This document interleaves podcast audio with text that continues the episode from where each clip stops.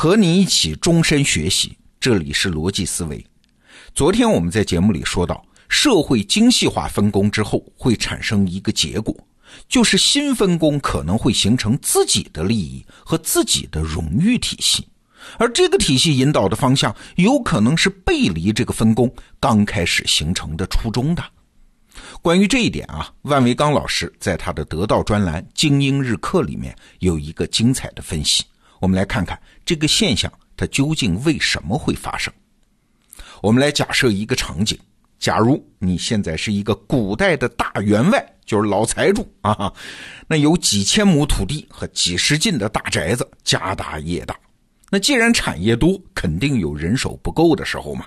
比如说，老母亲要过六十大寿，你操办不过来，哎，于是有人给你推荐了一个小伙子，这小伙子很能干。帮你打理这些事儿，这小伙子呢，把大寿操办的漂漂亮亮啊，你很满意。这本来大寿过完了，这小伙子的临时任务也就完成了，该节前走人啊。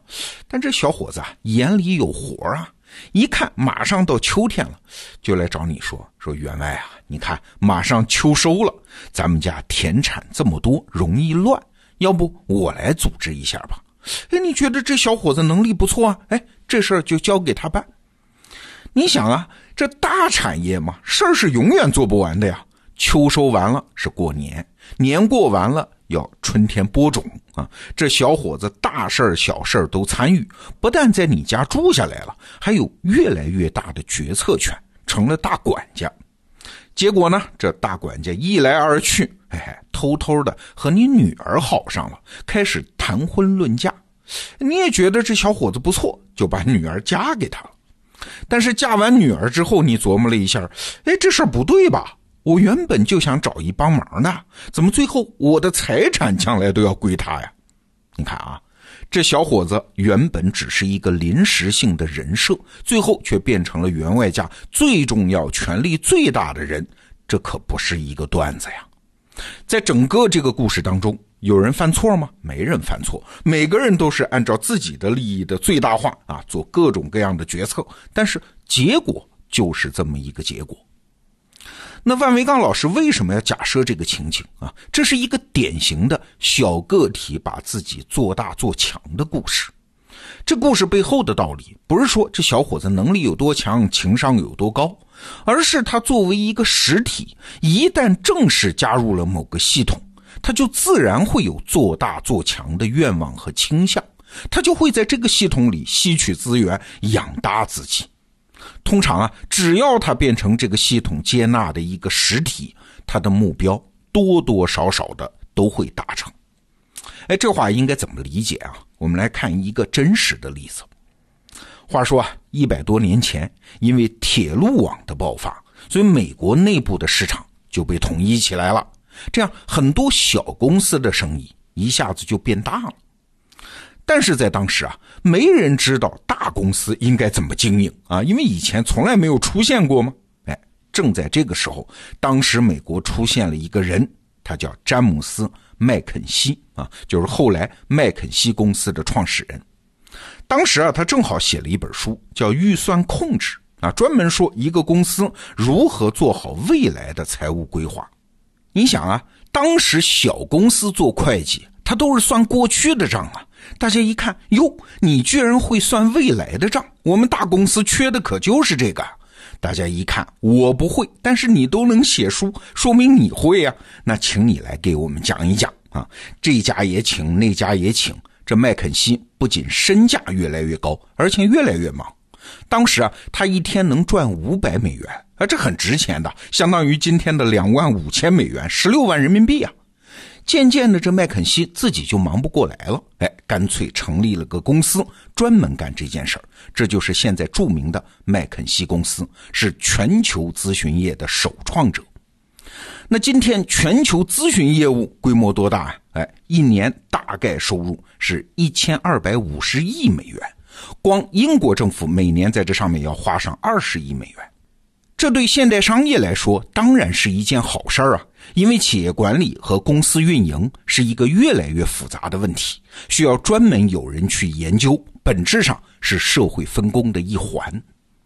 但这里面出现了一个问题，你看啊，作为公司的老板，他的天职就是带领公司的高管团队来管理公司吗？他为什么不直接请懂管理的人来管理公司，而非要多花一笔钱请咨询公司的人来教他们管理呢？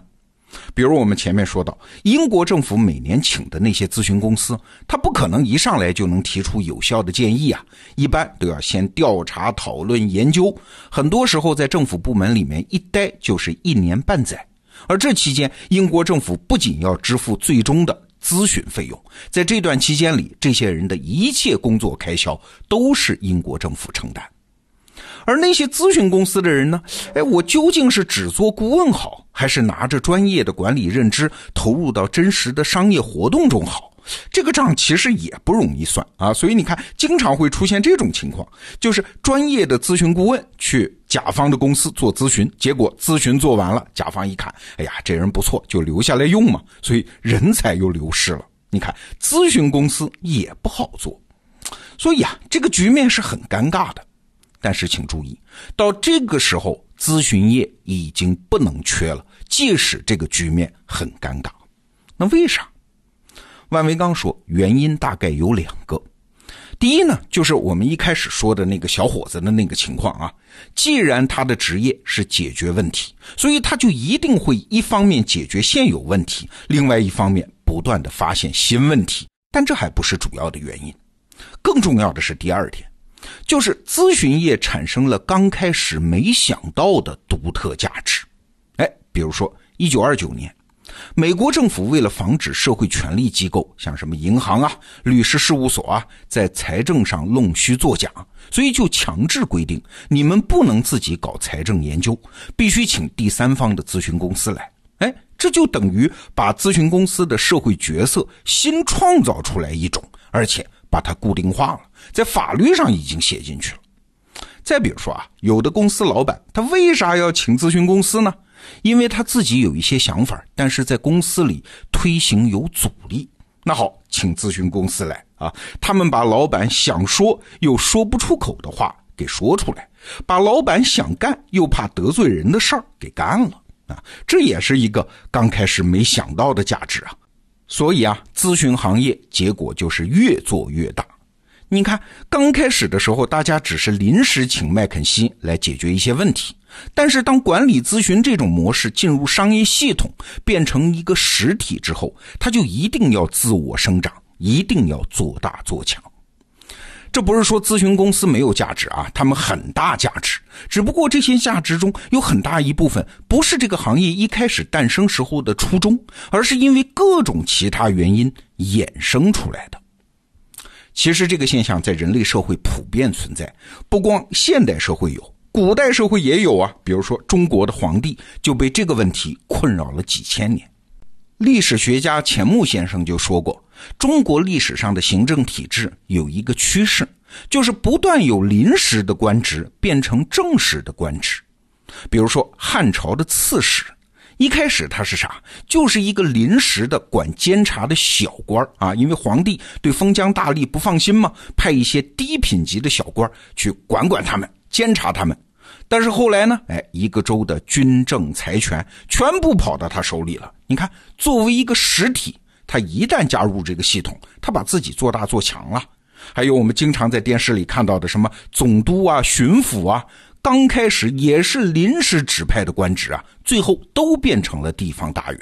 这在中国历史上是个普遍规律。这背后还是我们刚才说的原因啊。于是呢，有一个现实问题就摆在很多人面前。如果你是一个组织的管理者，面对一个临时性的问题，哎，你这个时候就得想想，我要不要增设一个岗位，或者设立一个部门去解决？短时间看啊，一次集中很多人设立一个部门，专门解决一个问题，这当然很有效率啊。但是按照我们今天的逻辑啊，你在增设这个临时性岗位或者部门的时候，就必须要慎重，因为一个组织一旦成立，它就实体化了，它就有了自己的利益视角。我要招更多的人，拿到更多的预算，我要更大的权利。